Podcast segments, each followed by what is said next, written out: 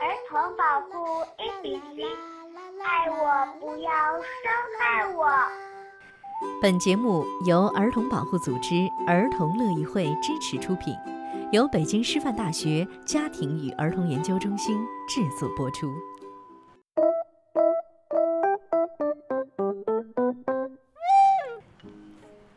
亲爱的小朋友，姐姐很高兴又和大家见面了。上一期节目，安安姐姐带大家认识了我们的身体这位好朋友。我们现在都知道，身体上有一些隐私部位是不可以让别人看和摸的。在生活中，我们虽然经常要与别人接触，也经常会被人碰触到身体。但是这些日常的身体接触一般是不会碰到我们的隐私部位的。有些身体的碰触和接触呢是自然的、正常的，没有不好用心的。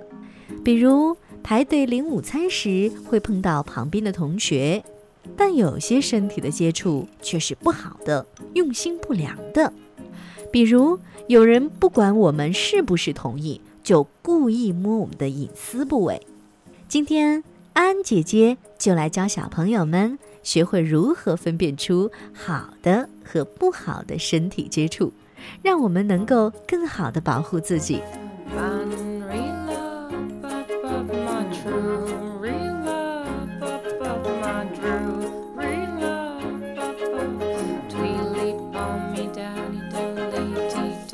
小朋友们要记住，好的身体接触。让我们感到舒服和愉快，例如和好朋友手牵手一起放学回家；再比如被妈妈抱在怀里。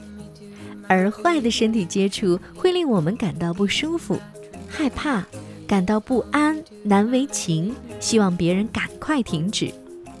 比如被人用力打、扇耳光。有些时候啊，坏的接触可能不容易一下子就被我们发现。我们当时可能会感觉到怪怪的，但是不确定这是好的还是坏的身体接触。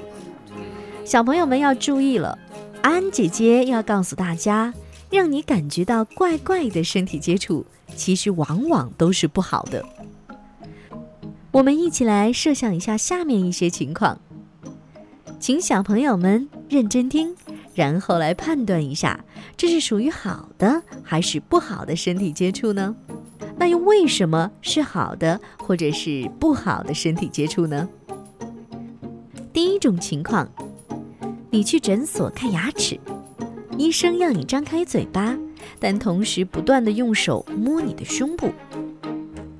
第二种情况，你认识的一位叔叔要你脱下衣服，他说要帮你看看身体有没有生病。第三种情况。邻居大哥哥要和你玩游戏，如果他输了，就要你摸他小便的地方；如果你输了，他就可以摸你的胸部和阴部。第四种情况，继父喜欢为妹妹洗澡，虽然妹妹已经上三年级了，自己已经会洗澡了。第五种情况，回家的路上有个陌生人来跟你问路。还摸摸你的头，说你真乖，真聪明。可是他担心自己找不到那个地方，叫你带他一起过去。第六种情况，你去同学家玩，看到同学正在和他家的另外一位客人玩掀裙子的游戏。第七种情况，邻居家爷爷带你去他家里。说：“只要你给他帮忙捶背和按摩，他就可以给你一些零花钱，或者给你买好吃的。”小朋友们，你们可能已经猜到了，这七种情况都是安安姐姐说的怪怪的身体接触，是不好的。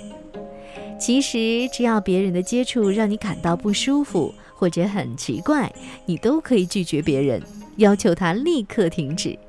小朋友们要一直牢记，我是自己身体的主人，我有权利要求别人尊重我的身体。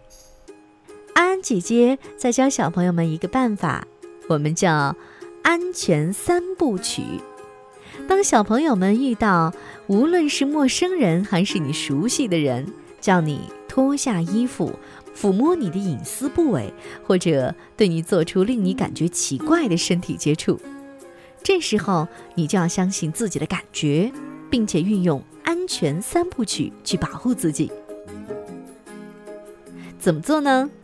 第一步，拒绝对方，大声而且坚定地对他说：“不可以这样，请你马上停止。”第二步，要立刻走开，去到安全的地方。第三步，把这件事告诉你信任的大人，直到有大人相信你，并且帮助你。